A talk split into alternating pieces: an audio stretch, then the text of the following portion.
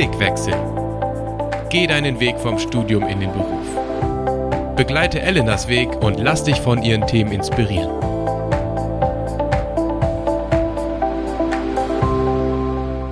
Er ist mehrfacher Buchautor, gefragter Karrierecoach und war jahrelang erfolgreicher Geschäftsführer in großen Kosmetikunternehmen. Das alles, obwohl er nicht einmal einen Uni-Abschluss hat. Da müssen jetzt ein paar Eltern wahrscheinlich weghören. Heute ist er hier bei uns zu Gast im Blickwechsel-Podcast. Ich freue mich sehr und begrüße ganz herzlich Vincent Zeilmanns. Schön, dass du da bist, Vincent. Ich freue mich genauso. Hallo, Elena. Hi. Ja, man hört schon so ein bisschen raus, du kommst ursprünglich nicht aus Deutschland, oder? Nee, ganz richtig. Meine Heimat ist Holland, sind die Niederlande und ähm, ich habe von unterschiedlichen Orten, wo ich gewohnt habe, wahrscheinlich das eine oder andere Wort weiter mitgenommen. Österreich, Luxemburg, Belgien, Deutschland und eben Holland. Ja, bist schon weit rumgekommen. Jetzt gerade bist du von Emmerich aus zugeschaltet. Da lebst du mit deinen drei Kindern. Das ist ja zum Glück auch nicht so weit von der holländischen Grenze. ja, ob das zum Glück ist, äh, das kann man so ein bisschen in der Mitte lassen. Ich habe nicht mehr die ganz große Affinität zu meiner Heimat. In der Tat, also sprechen wir jetzt aus Emmerich und das ist möglich, weil es nicht jedem bekannt, aber das ist tatsächlich am Niederrhein und das ist Kreis Kleve. Da kommt auch Anna von Kleve her, oder? Mm, okay, mm, genau. aber keine historischen Exkurse heute. Wir pflegen hier im Podcast die gute Sitte, unsere Gäste zu Beginn jeder Folge ein bisschen vorzustellen. Und in der heutigen Folge, da geht es ja ums Thema Bewerben. Und da guckt man zuerst immer mal so ein bisschen auf den Lebenslauf. Und das machen wir jetzt bei dir auch sozusagen. Gerne. Äh, du bist ja mit 17 Jahren zum Glauben gekommen und warst sehr lange aktiv im Jesus Movement, hast ja auch für die Erweckungs Bewegung Jesus People gearbeitet, warst in Belgien und Österreich dafür unterwegs. Mhm. Du hast zwischendurch auch in Köln gewohnt und in einer Bank gearbeitet und ja. dann dann ging es für dich relativ schnell steil bergauf. Gerade mal mit 25 Jahren warst du Abteilungsleiter bei Yves Rocher mhm. und danach bei einer Gillette-Tochter als Bereichsleiter unterwegs, also ziemlich hohe Position. Mhm. Und deine weitere Station, das hast du selber gerade schon gesagt, die lagen ziemlich verteilt auf der Landkarte. Luxemburg war dabei, Stuttgart, Dortmund und München. Jetzt mhm. bist du in Emmerich. Also man könnte sagen, Du bist äh, nicht nur gut rumgekommen, sondern du hast richtig fett Karriere gemacht. Und das als quasi Ausländer, ja, zumindest mhm. warst du nicht deutscher Muttersprachler ja. und hattest keine akademische Vorbildung. Wie geht das? Genau, also das Wort Fettkarriere gemacht, also ist ein Wort, was ähm, mir vielleicht nicht ganz so liegt, aber in der ähm, Betrachtung von außen gab es tatsächlich eine Reihe von Leuten, die ähm, gemeint hatte, ich bin recht gut gelandet und die da auch die gleiche Frage wie du gestellt haben, wie macht man das, wie geht das, wie funktioniert das? Vielleicht gehöre ich noch zu einer Generation, sage ich mal, wo es nicht zwingend so vorausgesetzt wurde, aber eigentlich war das schon üblich, dass man natürlich auch eine akademische Ausbildung vorweisen konnte. Manche waren für mich positiv etwas verwirrt, weil das holländische Ausbildungssystem auch ein bisschen ein anderes ist. Äh, Deutschland hat dann tatsächlich die Fachausbildung oder die Lehre, was andere Länder nicht haben. Also die konnten nicht so viel damit anfangen. Und ähm, meistens haben die tatsächlich geguckt nach meinem Werdegang, wie du sagst, so dass ich bei einer Bank gearbeitet hatte und so weiter. Und so kamen viele Bausteine zusammen, die Leute einfach positiv gestimmt haben und die auch dazu geführt haben, dass sie mir Chancen gegeben haben, die ich wahrgenommen habe. Wahnsinn. Davon musst du auf jeden Fall nachher noch mehr erzählen aus deiner Trickkiste. Ja. Aber gerade vor dem Hintergrund, dass du ja auch lange bei den Jesus People warst, wärst du ja bestimmt auch ein guter Evangelist oder Pastor geworden. Ähm, wolltest du schon immer eher in so einem großen Unternehmen erfolgreich werden? Tatsächlich äh, war das eine, wie du es schon erwähnt hattest, Erweckungsbewegung. Also da war die Perspektive dann auch ein bisschen anders. Also da hatte ich das Gefühl, es gibt anderes oder Wichtigeres im Leben als äh, Karriere machen. Ich denke, ich habe da weil du auch das Thema Predigen angesprochen hast. Also habe ich da sicherlich viel Erfahrung gesammelt, auch mit Kommunikation oder ja, Leute gewinnen oder vielleicht auch überzeugen, so die Soft Skills, die mir später sehr, sehr geholfen haben. Und ähm, es war gewiss nicht meine Absicht, um Karriere zu machen in einem Großkonzern, aber diese Jesus Movement, wie du es genannt hast, das war äh, eine Welle, die dann auch abgeebbt ist und irgendwann zehn Jahre später fand ich mich zurück in einer Situation, wie diese Organisation sich selber aufgelöst hatte und dann stand die Frage im Raum, wie geht's jetzt weiter? Und da habe ich dann gedacht von, gut, dann habe ich jetzt auch mehr Zeit zur Verfügung, um mich ja mit anderen Dingen zu befassen. Und eines dieser Dinge war tatsächlich dann auch äh, war die Wirtschaft. Und da habe ich dann mal ja Versuche gestartet. Und von da war ich selber auch teilweise staunend über welchen Lauf mein Leben genommen hat. Mhm, ganz spannend. Du hast ja auch einige Bücher darüber geschrieben. Du gibst selber Karriereseminare mhm. auch an Unis und Eins deiner Bücher heißt Geheime Tricks für die Jobsuche. Da schreibst du über Bewerbungsstrategien ja. und über äh, den sogenannten verdeckten Arbeitsmarkt. Das ist, glaube ich, nochmal ein Schlüsselwort, über das wir heute reden müssen. Es klingt auf jeden Fall sehr spannend. Was machen denn deiner Meinung nach die meisten Bewerber falsch? Also warum braucht es überhaupt geheime Tricks bei der Jobsuche? Tatsache ist, dass die allermeisten Leute wahrscheinlich den Weg gehen, den jeder geht oder zwischen Anführungszeichen jeder. Ähm, für viele ist einfach, wenn ich einen Job suche, dann gehen die davon aus, dann wird wahrscheinlich ein Arbeitgeber diesen Job auch sichtbar gemacht haben und ähm, irgendwo sehen die vielleicht bei Karriereportalen eine ausgeschriebene Stelle, bewerben sich da drauf und sind da dann möglicherweise mit 40, 100 oder 200 andere Leute gehen die ins Rennen und stellen fest, dass die Kriterien um einen Job zu kriegen, nicht so eindeutig sind. Sie kriegen Absage, sind frustriert und eines Tages fragen sie sich gibt es auch einen anderen Weg, als einfach nur mit vielen anderen Personen sich auf einen Job zu bewerben. Und darüber handelt auch das Buch Geheime Tricks für die Jobsuche weil du nochmal betont hast, viele Leute machen was falsch. Ich würde jetzt nicht sagen, dass sie unbedingt was falsch machen bei der Bewerbung, aber die Frage ist natürlich nach der Effektivität. Und wenn ich zusammen mit 200 anderen Leuten mich bewerbe, dann mache ich vielleicht nichts falsch, aber die Chance ist relativ gering, dass ich da zum Erfolg komme. Mhm. Ja, auch ganz spannend. Jetzt sind wir ja zum Glück hier nicht bei einem Vorstellungsgespräch oder bei einem Bewerbungsgespräch, keine Sorge, aber trotzdem gibt es hier eine Kategorie, da wird man auch so ein bisschen gegrillt, ist vielleicht das falsche Wort, aber es geht um zehn Fragen und zehn Antworten. Bist du bereit für unsere Kennenlernkategorie? Ich bin bereit. Aber ich bin auch gespannt, was da auf mich zukommt. wir haben das nicht abgestimmt. Wenn ich nicht in der Kosmetikbranche gelandet wäre, wäre ich heute Punkt, Punkt, Punkt? Oh, das ist eine gute Frage. Wenn ich da nicht gelandet wäre, dann wäre ich heute tatsächlich in Wirtschaftsleben werde ich gelandet. Ähm, ich weiß nicht unbedingt in welcher Industrie. Ich denke in irgendwas, was ich anfassen könnte und wo ich deutlich die Ergebnisse meiner Entscheidungen sehen könnte. Okay, spannend. Bist du dann eher Team Herz oder Team Kopf? Ähm, Nach deiner Antwort würde ich Team Kopf sagen. Ja, schon beides, in der Tat. Mhm. Drei Hobbys von dir. Ähm, ich fotografiere gerne. Also das ist etwas, äh, ja, wo ich versuche, die Emotionen, die ich empfinde, festzuhalten. Ich habe eine Schwäche vor Papageien. Okay. ich habe die schon immer gehabt, Krummschnabel, also auch als Kind und das ist, hat mich auch ein Stück weit begleitet und die wurden immer größer und im Moment habe ich noch so ein bisschen eine Auseinandersetzung mit meiner Frau, weil ich würde gerne Aras ähm, züchten, also die sind nicht ganz billig, aber wenn die Babys kriegen, dann kann man die auch gut verkaufen und ähm, die machen allerdings auch Lärm und Dreck und ähm, genau, das ist ein zweites Hobby. Und ein drittes ist so ein Pflichthobby, das ist, dass ich äh, ab einem gewissen Zeitpunkt in meinem Leben gesagt habe, so jetzt ähm, gehst du ins Fitnesstraining, weil es ist auch einfach sehr wichtig, körperlich dich wohlzufühlen, wenn du auch mental fit sein willst. Und vielleicht ein viertes Kochen. Tue das wäre jetzt meine gerne. nächste Frage gewesen. Welche Zutat darf denn in deiner Küche nicht fehlen?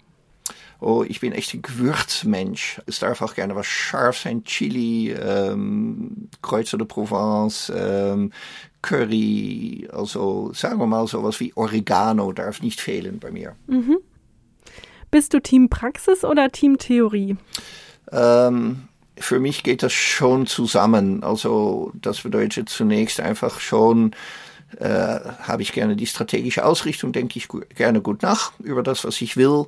Und dann muss es sich natürlich auch in der Praxis bewähren. Und es ist für mich so ein Feedback-Loop. Also das bedeutet, aus der Praxis stelle ich dann fest, was funktioniert, was weniger gut funktioniert. Und das geht wieder in die nächste Strategie und Theorie hinein.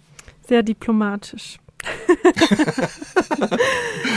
ähm, Gibt es eine Sache an dir, die du gerne ändern würdest? Gibt es eine Sache, die ich gerne ändern würde? Also meine Umgebung nimmt mich, das ist so ein, so ein doofes Wort, weil es auch in Vorstellungsgesprächen tatsächlich häufig kommt, aber nimmt mich als äh, eher ungeduldig wahr. Ich finde das selbst gar nicht so schlimm. Also ich äh, bin tatsächlich, ich bekenne mich dazu, dass ich gerne Ergebnisse erziele und gerne auch weiter will und voran will und ich bin kein Routinemensch. Allerdings beim Autofahren oder wie dann auch kommt das natürlich auch mal zum Tragen und äh, also das ist, was mir spontan aus meiner Umgebung einfällt. Ich glaube nicht, dass ich so gerne ändern würde, aber das wird auf alle Fälle wahrgenommen. Jetzt habe ich deine Frage noch immer nicht beantwortet. Ich glaube, so, so spontan fällt mir wenig weiteres so ein. Ja, ist genau. auch gut, wenn man zufrieden ist. aber das ist, ist das eigentlich ja. immer noch so die klassische Standardfrage bei Bewerbungsgesprächen nach Stärken und Schwächen? Oder ist es so oldschool schon? Ja, es ist schon ein Stück weit oldschool. Ähm, Arbeitgeber wollen natürlich gerne Kandidaten kennenlernen. Und ich denke, viele dieser Fragen sind auch einfach darauf ausgerichtet, dass man einfach mal redet überhaupt. Ich würde sagen, in 95 Prozent der Fälle ist das der Fall. Und das war eine Frage, ja, die etwas qualifizierter ist als erzähl mal was über dich selber oder sowas, gell? Aber im Grunde genommen geht es einfach darum, mach den Mund auf, erzähl was. Und ähm, weil manche Leute da eine gewisse Sperre haben oder äh, ich habe das aber auch öfter geübt natürlich mit meinen Kandidaten ja, und dann kommt da irgendwie in 20 Sekunden Antwort oder was und dann wieder Zurückhaltung. Deswegen wird man natürlich ein Stückchen gelenkt auch durch solche Fragen. Ich kenne viele Kandidaten, die kaufen auch fünf Bücher über die schlimmste Frage und, und lernen die alle auswendig und verstehen nicht, dass es da nicht um gut oder falsch geht, sondern einfach darum, man will einfach einen Kandidat mal reden hören, um irgendwie zu gucken, passt diese Person zu unserem Team, zu unserer Kultur oder auch zu mir als äh, vorgesetzte Stelle. Hm. Dazu passt auch die nächste Frage. Ich finde, die wichtigste Charaktereigenschaft auf dem aktuellen Arbeitsmarkt ist. die richtigste Eigenschaft oder wichtigste ist schon von vielen Werten angesehen das Thema Selbstreflexion, dass man sich selber kennt und auch über sich selber reden kann, dass man tatsächlich, da sind wir indirekt doch wieder bei Stärken und Schwächen, dass man diese auch einfach weiß und vielleicht auch an seine Schwäche arbeiten will, vor allem wenn sie natürlich einem immer mal wieder in die Quere kommen und ich denke auch eine gewisse Authentizität, wobei das Wort gefährlich ist, weil manche Leute sagen einfach, okay, ich explodiere oder bin einfach nörgelig oder bin schlecht drauf und authentisch ist, wenn ich das auch an meine Mitarbeiter auslasse, so ist es natürlich nicht gemeint, aber Authentizität schon in dem Sinne, dass sage ich mal, meine Umgebung das Gefühl hat, dass sie auch noch eine Verbindung mit mir aufbauen können und dass sie nicht gegen eine Maske ähm, oder mit einer Maske zu tun haben und dass meine eigene Persönlichkeit sich ganz weit dahinter befindet. Hm, sich selber treu bleiben. Das stand früher immer mhm. in so Poesiealben drin und so. Aber mhm. da ist es dran. Was machst du denn als erstes nach dem Aufstehen? Oh, ja, da hat sich vielleicht auch ein bisschen was geändert, dass ich mir jetzt etwas mehr Zeit gönne, wie das vielleicht noch vor einigen Jahren war.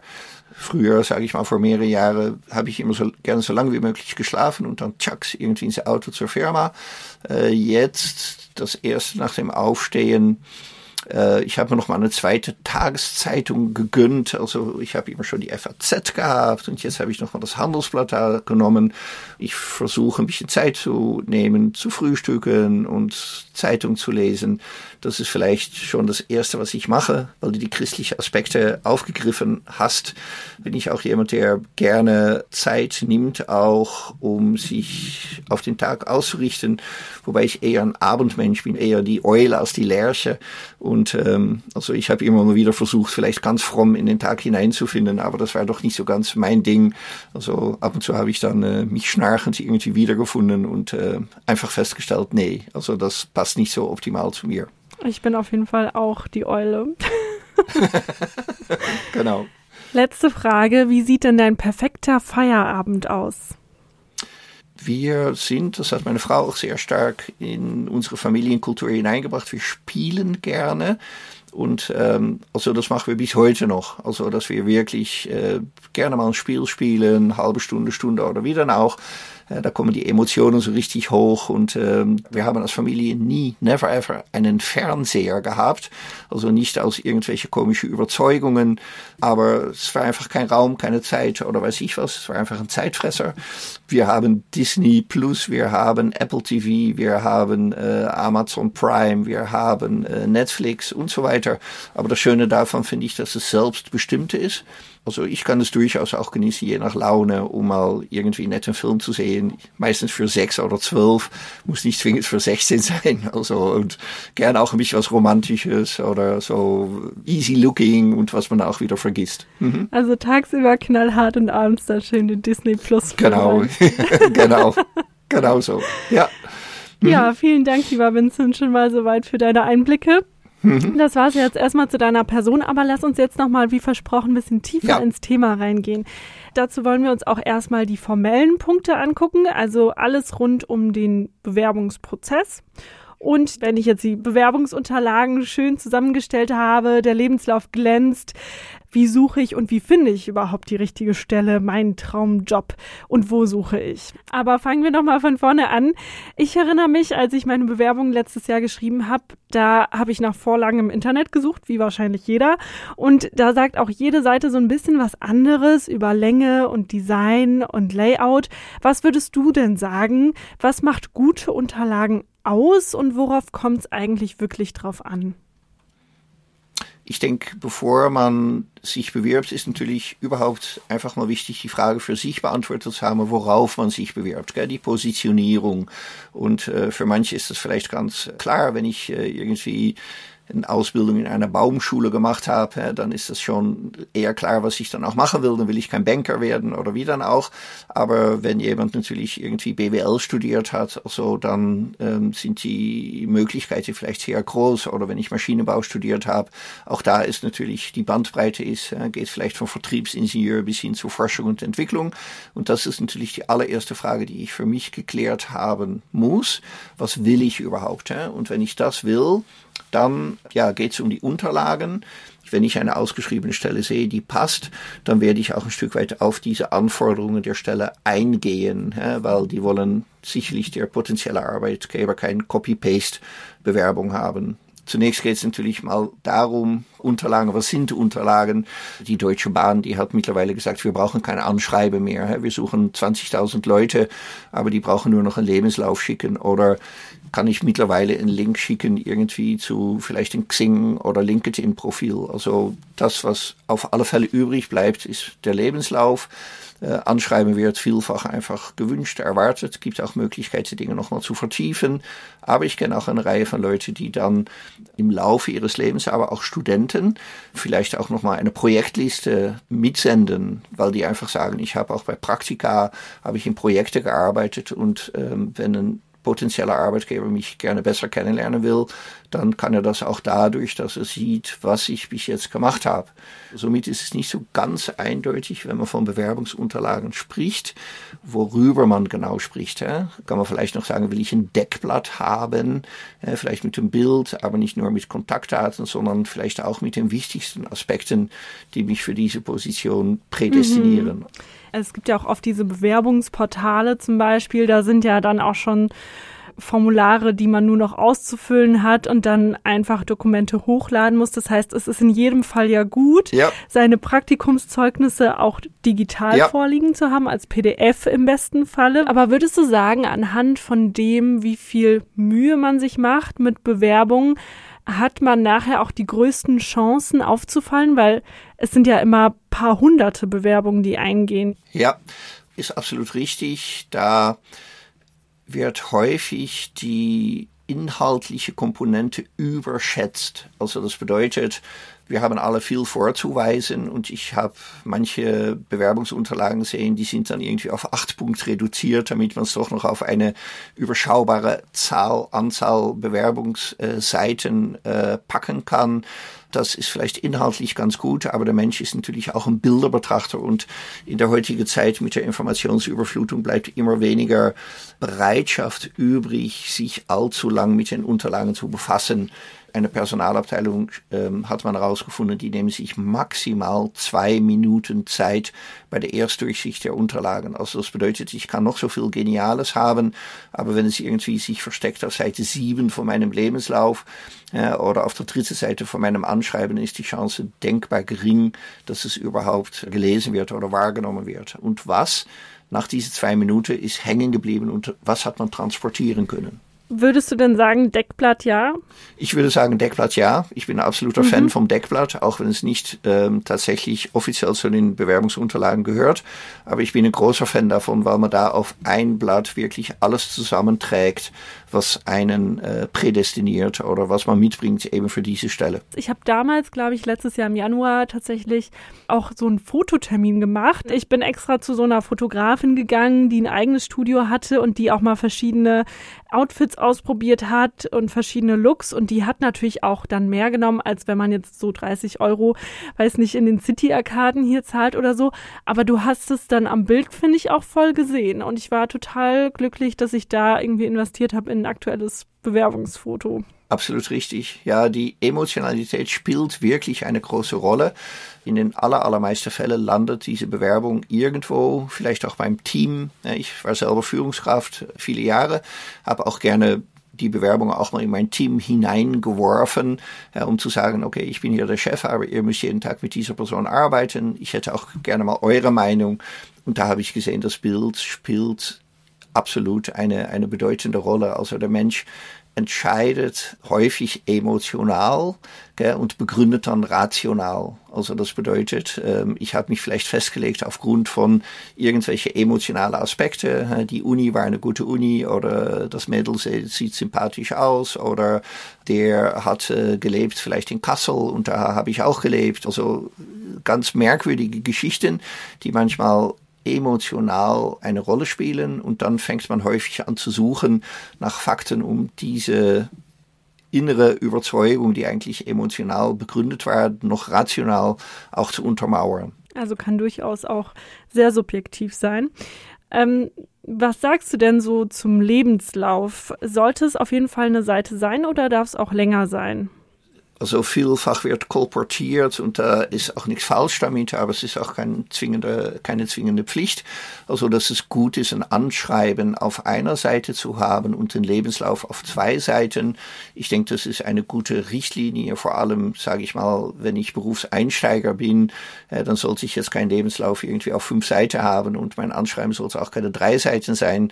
Ich denke, das ist eine, eine sehr gute Richtlinie, um damit mal anzufangen. Mhm. Also zwei Seiten Lebenslauf, anschreiben, lieber auf eine reduzieren, mhm. unten schön mit Unterschrift und oben mhm. den Briefkopf. Wir können uns das alle vorstellen.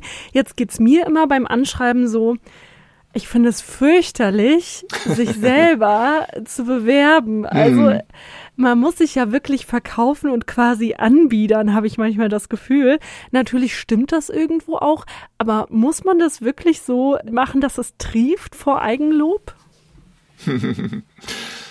Ja, du hast es jetzt sehr betont, diesen Aspekt. Und ähm, da ist was dran, weil bewerben ist natürlich Werben in eigener Angelegenheit. Gell? Also das Wort Werben ist da drin. Häufig kann es ein, eine Hilfe sein, ähm, da kommen wir nachher sicherlich dazu, aber mal initiativ ein Anschreiben zu verfassen, he, zu sagen, okay, ich habe irgendwie einen Lieblingsarbeitgeber und da hätte ich gerne den und den Job he, und dann bist du eben für dich losgelöst von aller Anforderungen von draußen und dann geht es tatsächlich um das Thema Introspektion, he, also was habe ich dann zu bieten. Also ich sag immer in einem Anschreiben geht es eigentlich um, um fünf Aspekte und dann ist es vielleicht nicht mehr ganz so dramatisch. Also ein Arbeitgeber sieht auch gerne, warum ich für ihn, für den Arbeitgeber arbeite. Wenn er das Gefühl hat von, okay, ich bin zufällig über den Job gestolpert, ich hatte noch nie vom Unternehmen gehört, aber Hauptsache Job, dann sind meine Chancen etwas schlechter, als wenn ich auch nochmal begründe, warum dieser Verband, dieser Verein, diese Organisation, dieses DAX-Unternehmen mich begeistert. Gell? So, das kann schon mal der Anfang sein, da bin ich ein Stückchen weg von mir selber. So, der zweite Aspekt im Anschreiben ist sicherlich meine fachliche Kompetenz, meine fachliche Expertise. Wenn ich gerade frisch von der Uni bin, dann kann ich das durchaus auch beschreibend lassen. Ich kann sagen, was Schwerpunkte waren in meinem Studium. Ich kann sagen, welche Praktika ich gemacht habe. Das dritte ist ähm, sicherlich auch die persönliche Kompetenz. Also da äh, geht es ein Stück weit um mich und du hast schon einige Aspekte auch vorher mal erwähnt. Gell? Bin ich eher ein Menschenmensch oder bin ich eher aufgabenorientiert? Bin ich eher vielleicht sehr extrovertiert, sehr nach außen gehend? Ich würde auch jederzeit dazu empfehlen, mich selber sehr authentisch, da sind wir wieder bei diesem Wort, zu beschreiben, weil es macht wenig Sinn, wenn ich versuche, in eine Rolle hineinzuschlüpfen, weil ich meine, dass der Arbeitgeber da begeistert ist und äh, ich bin eigentlich eine ganz andere Person. Und dann natürlich habe ich noch eventuell meine Wechselmotivation oder ähm, wenn ich das erste Mal natürlich ähm, anfange, dann ähm, ist es klar, dass ich als Berufsanfänger überhaupt einen Job suche. Vielleicht dann nochmal abschließend, wir leben in einer anderen Zeit als vor 10 oder 15 oder vielleicht sogar 20 Jahre, wo einfach ein riesen Menge an Bewerber auf dem Markt war und vielleicht auch Ellbogen eingesetzt wurden. Äh, mittlerweile haben wir ein bisschen mehr the War for Talent und äh, Fachkräftemangel und so weiter und so fort. Und da würde ich einfach sehen, dass die Unternehmen häufig auch ganz froh sind, qualifiziertes Personal zu finden und es deswegen nicht so überschwänglich dargestellt werden muss. Oder man macht es einfach so wie du vorhin. Man sagt einfach, die anderen sagen immer, ich wäre so toll. das war meine Rückmeldung da und da und da. Und nehmen wir mal an, also äh, der Personaler oder die Journalistenschule oder wie auch immer, beim, in meinem Beispiel war es ja so, guckt sich das jetzt an und sagt, ach, das ist ganz nett, die laden wir mal ein in die Vor, Vor, Vorrunde und dann gucken wir mal, wie die sich so macht. Wie würdest du dich auf so ein Bewerbungsgespräch vorbereiten? Ich würde mich auf alle Fälle natürlich über das Unternehmen schlau machen. Äh, das ist auch häufig eine Eingangsfrage von Unternehmen. Warum haben sie sich bei uns beworben? Und wenn man dann sagt, ja, ich habe irgendwie bei Stepstone oder Monster oder Stellenanzeigen oder wie dann auch, habe ich gesehen, also es gab diesen Job und ähm, ich brauche Geld oder oder von mir ist die Jobbeschreibung war äh, für mich interessant dann ist das eine Antwort, aber die gefällt meistens nicht so. Also Unternehmen wollen gerne wissen, ob man sich mit, mit ihnen befasst hat. Das ist wirklich wichtig. Das würde ich auch jederzeit machen. Gibt es natürlich gute Möglichkeiten, nicht nur die Website, sondern man kann auch mal bei bundesanzeiger.de kann man gucken. Da findet man auch Jahresberichte. Da wird viel über Strategien gesprochen, über SWOT-Analysen, über Gefahren, wie die sich im Markt behauptet haben. Da findet man auch Zahlen. Man findet auch mehrere Jahresberichte hintereinander. Also ist alles gratis. www.bundesanzeiger.de. Man kann auch sehen, finanziell, wie hat so ein Unternehmen sich entwickelt, wie sieht es aus, werden die Gewinne immer geringer oder die Umsätze gehen die zurück oder wie dann auch, so kann man sich wirklich gut befassen. Ich würde auch mal auf Kununu gucken, ähm, was so andere Mitarbeiter zum Unternehmen sagen. Ich wäre sehr vorsichtig gleichzeitig auch, weil es sind meistens die Unzufriedenen, die sich da melden und nicht die ganz glücklich waren. Aber dennoch gibt auch das einen gewisse, gewissen Eindruck. Und ansonsten würde ich eher früh ins Bett gehen am Vortag, äh, das Leben genießen, eher entspannt sein und empathisch ins Interview mal reingehen. Also gucken, wie steuern die das, was wollen die, was erwarten die. Vor allem auch, ich wäre mir bewusst, dass das Interview schon längst stattfindet, bevor die richtig schwierigen Fragen, wenn sie überhaupt kommen, bevor sie kommen, gell? weil meine Körpersprache, meine Intonation, meine Reaktion, wie ich hergefunden habe oder ob die Aussicht schön ist oder weiß ich was, das ist alles schon Interview und da haben die die Sender schon längst ausgefahren, um zu gucken, ob sie mich sympathisch finden, ob ich zum Team gut passen würde und so weiter und so fort. Ja, das ist so der, der Bierchenfaktor, redet man darüber. Also möchte ich mit dieser Person, wenn ich den ganzen Tag zusammen mit meinem Kunden abends an der Bar noch ein Bierchen trinken und häufig geht es zunächst um diese Abstimmung, ja, will ich diese Person im, im Team haben, um dann erst zu der fachlichen Qualifikation zu kommen. Und ich muss dann das noch um den letzten Punkt ergänzen. Ich muss vorbereitet sein, dass ich mich selber in fünf oder zehn Minuten präsentieren kann. Weil die Frage kommt in 95 Prozent der Fälle. Dann heißt Herr Zahlmann, schön, dass wir zusammen sind. Wir haben jetzt was erzählt über unser Unternehmen, aber es geht natürlich um Sie. Wir haben Ihre Unterlagen schon gesehen. Gegebenenfalls passt es, sonst hätten wir Sie nicht eingeladen. Und äh, jetzt ähm, ja, erzählen Sie doch mal was über sich selber oder führen Sie uns noch mal durch Ihren Lebenslauf. Und wenn ich dann zum ersten Mal überlege, wo ich aufsetze und was ich erzählen werde, dann habe ich verloren. Also Vorbereitung ist alles und äh, auch der Smalltalk zählt schon, sagst du. Das ist übrigens auch meine persönliche Erfahrung. Mittlerweile ist ja die Frage, wie sind sie hergekommen, gar nicht mehr so aktuell, weil vieles ja auch online stattfindet. Und dann ähm, ist eher so immer die Frage, ob jetzt die Internetverbindung hält. Und ob alles stabil bleibt und die Technik funktioniert. Das ist dann natürlich immer sehr peinlich, wenn es nicht so ist. Aber toi toi toi, man hat es ja vorher dann ausprobiert im besten Falle. Jetzt äh, hast du ja vorhin gesagt, das kann auch wirklich eine Sympathiefrage sein, ob jemand eingestellt wird oder nicht. Das weiß man aber als Bewerber ja nicht, woran es jetzt wirklich gelegen hat. Und also so ein bisschen ähm, ist es ja auch immer mit Frust verbunden, wenn man eine Absage bekommt.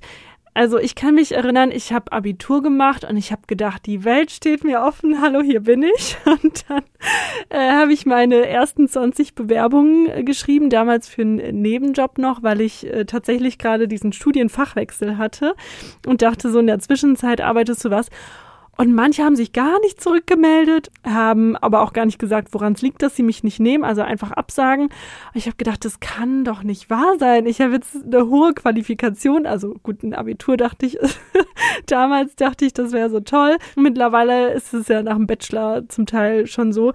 Und äh, jetzt auch nach dem Master hat man trotzdem immer das Gefühl, ich muss mich beweisen und wenn du dann eine Absage bekommst und denkst, ich bin nicht gut genug, das kratzt schon ganz schön am Ego, muss ich sagen. Ja, Nee, ähm, absolut nachvollziehbar, was du sagst. Ähm, da ist natürlich äh, Frustration ist da im Spiel, ist damit verbunden. Tatsache ist, äh, wenn ich mich voll ins Zeug lege, also das kann ich schwer differenzieren. Ich nehme es tatsächlich doch persönlich und jede Absage ist natürlich unangenehm. Eine Realität ist genau wie du gesagt hast, dass es nicht immer der Beste ist oder der meist qualifizierte. Also das bedeutet eine Rückmeldung, dass ich nicht genommen wurde, bedeutet nicht, dass ich nicht ähm, sehr gut qualifiziert war. Es kann sogar sein, dass jemand genommen wird, die deutlich weniger qualifiziert ist wie ich. Aber äh, das spielen von mir aus andere Aspekte spielen eine Rolle. Gell? Also vielleicht war der Kandidat schon gesetzt, ja, weil die Tochter vom Geschäftsführer äh, hat sich auch irgendwie beworben, aber der Betriebsrat hat gesagt von ja, das Verfahren muss irgendwie ähm, öffentlich ausgeschrieben werden, gell? aber intern war eigentlich schon längst klar, wie die Stelle bekommen hat und so weiter und so fort. Aber ich weiß das natürlich nicht, wenn ich meine Absage bekomme. Also von dem her müsste ich das relativieren, müsste ich sagen, das bedeutet noch nicht, dass ich schlecht bin, aber um das dann auch wirklich so zu verinnerlichen ist nicht so einfach und gleichzeitig auch eventuell eine Herausforderung oder eine Einladung, um andere Wege zu gehen, als mit der großen Masse mich auf diese eine Stelle zu bewerben. Und da sagst du ja ganz klar ja, denn äh, du sagst, es gibt auch einen unsichtbaren Arbeitsmarkt. Also ja, es geht nicht um eine Erfindung von mir, sondern die Agentur für Arbeit sagt selber schon, 65 Prozent aller Stellen sind gar nicht auffindbar. Also nur ein Drittel sehe ich entweder auf der Website von der Firma und ähm, ja über Jobbörsen oder wie dann auch. Natürlich kann man sich fragen, warum ist das so? Weil wenn eine Firma eine Stelle besetzen möchte, warum schreiben die die Positionen nicht aus? ist auch ein bisschen der Umkehreffekt. Wenn wir Deutschland sehen, dann sehen wir, dass da vier Millionen Unternehmen sind. Das sind dann vielleicht zwei Millionen Solo-Unternehmen, aber das sind eine ganze, ganze Reihe von Klein- und Kleinstunternehmen, die ähm, äh, möglicherweise gar nicht eine äh, Personalabteilung haben. Hä? Wir als Bewerber denken irgendwie von, okay, ein Unternehmen hat eine Personalabteilung, aber der groß, groß, groß, Großteil, 99,7 Prozent aller Unternehmen sind weniger als 250 Mitarbeiter. Und das bedeutet, dass die sehr häufig auch keine Personalabteilung haben. Und wenn man da mal überlegt, wie da die Stellenbesetzung aussieht, wenn diese Unternehmen bei einem Karriereportal eine Stelle ausschreiben, dann passiert das, was bei dir auch passiert ist. Gell? Also dann ziehen die vielleicht äh, 100, 200 oder auch deutlich mehr Bewerbungen an und dann ist zunächst einfach Holland in Not, weil dann ist also die Frage von, wer soll das überhaupt bearbeiten? Ne? Keine Personalabteilung, das ist dann vielleicht die Assistentin des Geschäftsführers, die eigentlich noch andere Dinge zu tun hat, die muss das da machen. Die wird dann plötzlich irgendwie unter 250 PDF-Dateien begraben. Das fängt schon die nächste Frage an. Soll ich die alle ausprinten oder soll ich nach gut Glück mal die erste 15 anschauen und die andere, die lasse ich einfach mal liegen? Oder will ich das alles der Fachabteilung weitergeben? Die sagen dann auch wieder, ja, Mädel, das ist dein Job, ich muss beim Kunde sein oder wie dann auch. Und äh, lange Rede, kurzer Sinn. Also da ist dann wirklich, eigentlich tritt ein GAU ein, ja, weil spätestens nach zwei Wochen fangen die Bewerber an, auch mal zu telefonieren und zu sagen, was ist jetzt? Und dann muss sie da irgendwie aus diesem 250, aus dem Pool, die wieder ausgraben.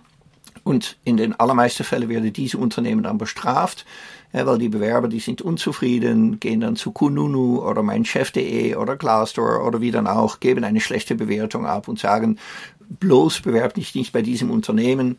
Und dann haben diese Unternehmen eine Lektion gelernt und haben gesagt, so, ähm, das nächste Mal, wenn wir eine Stelle besetzen, dann auf alle Fälle nicht so. Wir haben nicht die Kapazität, die Energie, die Zeit, um das zu bewältigen. Und dann gucken die Unternehmen, was können wir anders machen? Und dann schauen die vielleicht, wer hat in der Belegschaft Kontakte oder welcher Student war mal bei uns und hat eine Masterarbeit geschrieben oder wo haben wir eine Initiativbewerbung vorliegen oder wer war vielleicht mal Berater bei uns und äh, den wollen wir gerne abwerben oder vielleicht gucken wir selber mal bei Xing und LinkedIn, ob wir da irgendwie nach gewissen Kriterien entsprechende Leute sehen, die wir auch ansprechen über diese Business-Plattformen. Und ähm, das ist so der verdeckte Arbeitsmarkt, wie dann eben auch Positionen besetzt werden. Also das heißt, es geht darum, diesen Aufwand, den Bewerbungsstrom zu kanalisieren und so die Personalabteilung zu entlasten, so verstehe ich dich jetzt. Also ich kann das bestätigen, zum Beispiel wir, also seitdem ich in der Journalistenschule bin, bin ich in einem E-Mail-Verteiler drin und da laufen eigentlich täglich super tolle Jobangebote rein. Ich werde voll gespammt mit großen Häusern und Namen vom journalistischen Markt, wo ich früher nie gedacht hätte, dass man da sonst irgendwie hinkommt. Ja, also tatsächlich wirklich auch coole Stellen, wo ich denke, ach, die hätte ich eigentlich auch ganz gerne und die werden angeboten. Also quasi intern ausgeschrieben, wobei nicht ganz intern, weil es ist natürlich ein größeres Netzwerk. Ähm, und da äh, gibt's dann die Infos. Und sobald ich wahrscheinlich mich da bewerben würde und sagen würde, ich habe die Info aus dem Verteiler, wäre ich natürlich sofort ein Insider und die hätten Vertrauen zu mir. Ja, nee, genau so ist es, wie du sagst. Also die Unternehmen haben ihre Lektion gelernt, die schreiben Stellen nicht mehr aus, die gehen andere Wege und für uns als Bewerber bedeutet das, dass wir natürlich den Umkehreffekt äh, versuchen äh, zu bewirken ja? und dass wir da irgendwie schauen, okay, ähm, wie kann ich da darauf einspielen? Und das ist zum Beispiel, dass wir dann eine Initiativbewerbung an ein Unternehmen schicken. Und wenn dieses Unternehmen interessiert ist, dann sind die froh, Kontakt zu uns aufzunehmen. Oder wir haben ein gutes Profil bei Xing und LinkedIn, sind auffindbar für Unternehmen, die gewisse Stichworte eingeben. Die können auch über eine Datenbank, können die einfach sagen, bei welchem Unternehmen ist der Bewerber derzeit beschäftigt oder war in der Vergangenheit beschäftigt oder was für Abschluss hat der Bewerber oder was für Soft Skills hat der Bewerber. Also von dem ist es auch wichtig, dass wir natürlich die entsprechende Keywords auch in unserem Profil haben und jetzt nicht nur irgendwie von, ja, ich habe BWL studiert oder irgendwie sowas, hä, sondern dass wir da auch wirklich reichhaltig, also mit Informationen streuen, damit, wenn die Unternehmen Algorithmen auf diese ja, Datenbanken sind, ja, also bei LinkedIn sind 700 Millionen Profile und bei äh, Xing sind immerhin 18 Millionen Profile. Da wird natürlich kein Headhunter oder Personalvermittler oder HR-Abteilung ähm, jedes einzelne Profil durchschauen, sondern die können mit Algorithmen nur darauf ähm, reagieren. Und da müssen natürlich die entsprechenden Keywords von uns müssen aufscheinen, aufpoppen und dann kommen gewisse Profile hoch. Aha, was sind denn so Keywords zum Beispiel? Ja, manchmal sind es auch Soft Skills, ja, wo irgendwie überzeugende Kommunikation oder Motivation oder gewinnende Persönlichkeit oder solche Dinge irgendwie gesucht werden. Es kann natürlich auch ein Unternehmen sein, wenn, sage ich mal, eine, eine Fluggesellschaft äh, irgendwie, die etwas kleiner und unbekannter ist, ähm, irgendjemanden sucht, irgendwie ein Stewardess oder was dann auch, dann gucken die vielleicht, äh, geben die das Wort Lufthansa ein äh, und gucken mal, welche Personen da hochpoppen und da eben Stewardess waren oder noch sind. Also von dem her das kann sehr unterschiedlich sein, kann fachlich sein, ähm, können natürlich ehemalige Unternehmen sein, aber durchaus eben auch Soft Skills und also Erfolge vielleicht auch noch, wenn es darum geht, um das Thema Verkaufssteigerung oder Kosteneinsparung oder Reorganisation oder Projektmanagement, also oder Prozessoptimierung. Das sind natürlich alles Worte, die einfach äh, sehr gerne gesucht und auch gefunden werden. Keywords. Also, das heißt, man sollte sich schon auch ein bisschen Mühe geben, wenn man da so ein Profil anlegt äh, bei Xing oder LinkedIn. Ich muss hm. ehrlich gesagt zugeben, ich habe noch gar keins. Also, ich wusste jetzt auch nicht, dass es so wichtig ist. ähm, würdest du denn sagen, jeder kann potenziell einen Job oder den Traumjob finden, der zu ihm, zu ihr passt? Oder sollte man auf jeden Fall umzugsbereit sein, pendelbereit sein, ähm, vielleicht auch nach einem nicht ganz so tollen Job Ausschau halten? Gibt es da hoffnungslose Fälle? Was denkst du? Ja, es kommt sicherlich immer auf die Ansprüche darauf an. Ähm, es gibt Leute, die wollen einfach nicht umziehen, dann hat man natürlich gewisse Eingrenzungen. Es gibt Leute, die wollen ein gewisses Gehalt verdienen, hat man natürlich auch gewisse Eingrenzungen. Es gibt Leute, die wollen zwingend in einer gewissen Branche arbeiten oder müssen das. Aber wir haben natürlich in Deutschland schon eine Reihe von Arbeitgebern. Äh, ich habe das schon erzählt um die vier Millionen Unternehmen. Wir haben äh, 45 Millionen Erwerbstätige, die Suche nach qualifiziertem Personal, nach qualifizierte Fachkräfte nimmt jeden Tag zu. Es gehen jedes Jahr um die 1,4 Millionen Leute, und das bleibt auch noch in den kommenden zehn Jahren der Fall, gehen in, in Rente. Und äh, wenn man guckt, also die geburtsmagere Jahrgänge, die poppen jetzt hoch. Die Babyboomer gehen in, in, in Rente, aber wenn man sieht, was von unten nachkommt, nach 1965 war das so der Pilleknick, dann sind es so 600.000 bis 700.000 ähm, Generation Y und Z, die jetzt in das Berufsleben einströmen. Also das bedeutet, jedes Jahr entzieht so dieser Prozess dem Arbeitsmarkt um die 700.000, 800.000 ja, Mitarbeiter. Also kann man eher davon ausgehen, dass man wirklich seinen sein Traumjob auch kriegt. Natürlich gibt es manche Positionen, die einfach dünn gesät sind. Also wenn ich bei dir bleibe, also sage ich mal das Thema Redaktion oder so, dann kann man einfach sagen, na ja, da gibt es vielleicht viele, die sowas machen wollen. Ja, und dann gibt es. da kann man natürlich dann sagen, okay, muss es zwingend, zwingend Redaktion sein oder will ich vielleicht einfach mal in einen Verlag oder in eine Rundfunkanstalt oder wie dann auch will ich da einfach mal eintreten und dann nachher sehen, dass ich da ähm, Zugriff auf die offene Stelle auch habe, dass ich äh, da weiter hochkomme oder bin ich vielleicht auch bereit, um zu überlegen, was begeistert mich dann so unbedingt daran und dass ich dann irgendwie auch noch andere Jobs äh, finde, die im Grunde genommen mir die gleiche Befriedigung oder die gleiche Erfüllung geben, ja, dass ich dann vielleicht Pressesprecher werde oder Leiter oder Mitarbeiter in inter, interne, externe Kommunikation oder wie dann auch. Also da gibt es natürlich verschiedene Möglichkeiten, wo ich selber noch so ein bisschen steuern kann und gucken kann. Aber in den in sehr, sehr viele Fälle ist es wirklich möglich, um das zu erreichen, was ich erreichen will. Hm. Also auch mal links und rechts gucken und nicht sofort sozusagen durchstarten wollen und dann vielleicht auch nicht so enttäuscht werden. Ähm, jetzt ist ja auch so ein Problem von Leuten, die gerade fertig werden mit der Uni, dass sie sich fragen, wie kann man diesen Übergang besonders smooth gestalten? Hm. Also, dass man jetzt nicht so lange arbeitssuchend ist zum Beispiel, sondern dass man das gut timet mit seiner Bachelor-Thesis, Master-Thesis, wie auch immer. Und da wäre jetzt mhm. auch noch so die Frage, wie lange sollte man denn arbeitssuchend bleiben? Darf man dann auch mal zwischendurch einen Job ablehnen, der nicht so gut passt? Oder sollte man den Erstbesten nehmen, damit man nach der Uni auf jeden Fall was hat? Äh, was wäre so deine Empfehlung? Und äh, würdest du sagen, eher kleine Brötchen backen und einfach erstmal äh, sozusagen nehmen, was da ist? Oder auch ruhig mal ein paar Bewerbungen losschicken, die nach den Sternen greifen? Mhm. Ja, ich denke, vor 15 Jahren hätte man gesagt, okay, nimm das Erstbeste und ähm, schau einfach, dass du so einen geraden Lebenslauf hast, äh, ohne Lücken, weil jede Lücke ist dann wieder erklärungsbedürftig. Ich denke, dass wir mittlerweile in einer anderen Zeit leben, die auch damit zusammenhängt. Ähm, spannenderweise, dass wir einfach auch einfach länger leben.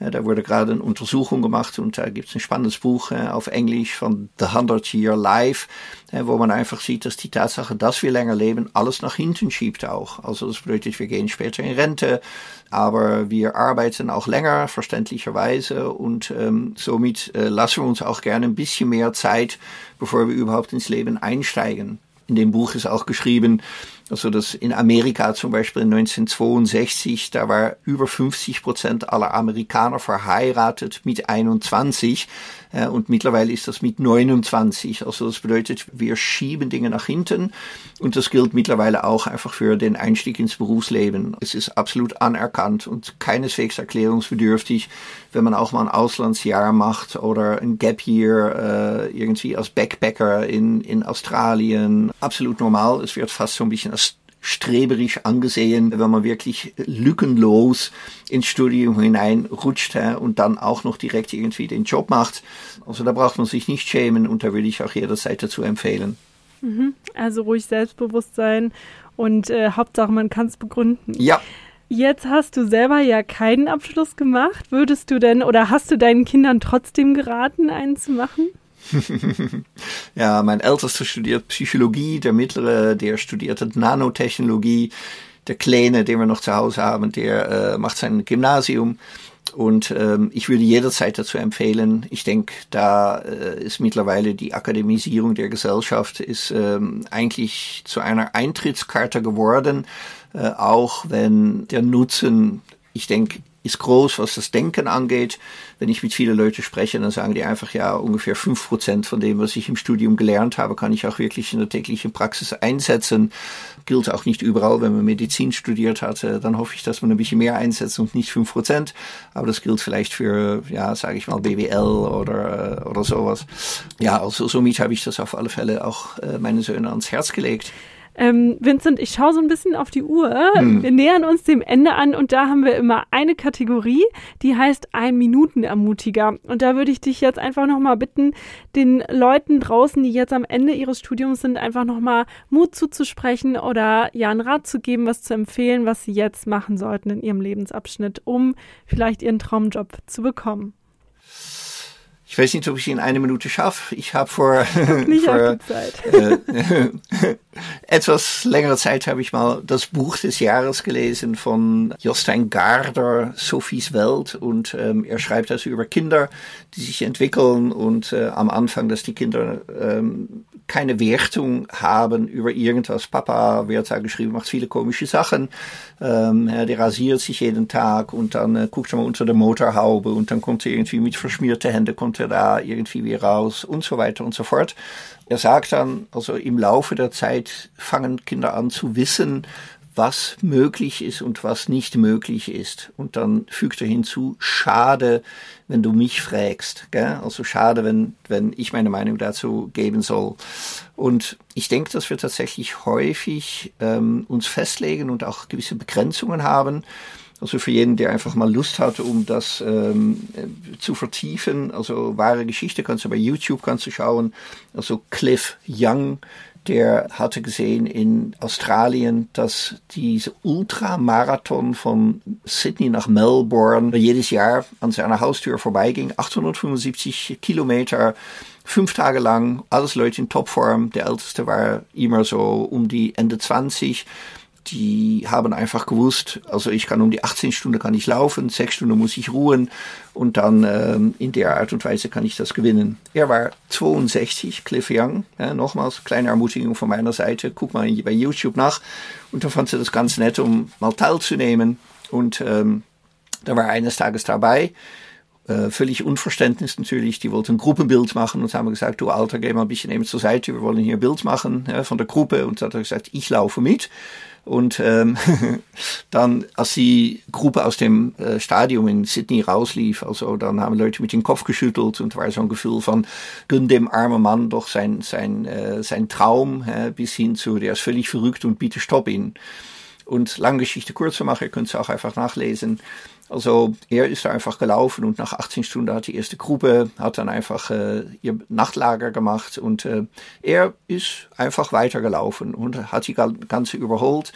Er hat mit Abstand, äh, mit mehr als eine Stunde Vorsprung, hat er da mit 62 Jahren, hat er da gewonnen, dieses Rennen. Und wenn man einfach guckt, was war so sein Geheimnis, sein Geheimnis war, dass er vielleicht nicht wusste, dass man nach 18 Stunden da einen Rast einlegen sollte, dass er vielleicht sich nicht festgelegt hat oder um mit Jostein Garder zu sprechen, äh, dass er nicht wie die meisten Kinder dann irgendwie äh, ab einem gewissen Alter gewusst hat, was möglich ist und was nicht möglich ist in dieser Welt und einfach ein Stückchen Idealismus festzuhalten und ähm, ja auch es hört sich vielleicht etwas banal an, dieses alles ist möglich denken. In den Büchern, die ich geschrieben habe, habe ich auch so ein Kapitel und da steht drin, jede Bewerbung ist die erste Bewerbung. Und das ist so, weil ich meine, wenn ich vielleicht 25 Bewerbungen schreiben muss, um erfolgreich zu sein, ja, dann kann es genauso gut die erste Bewerbung sein, mit der ich erfolgreich bin, als auch mit der 25. Aber jedes Mal einfach, ja, eigentlich meinen Speicher wieder auf Null zurückzusetzen und zu sagen, alles ist möglich, äh, das würde ich einfach mitgeben. Habe ich auch bei meinen Kunden gesehen. Ich habe um die 1000 Leute begleitet die vergangenen 20 Jahre.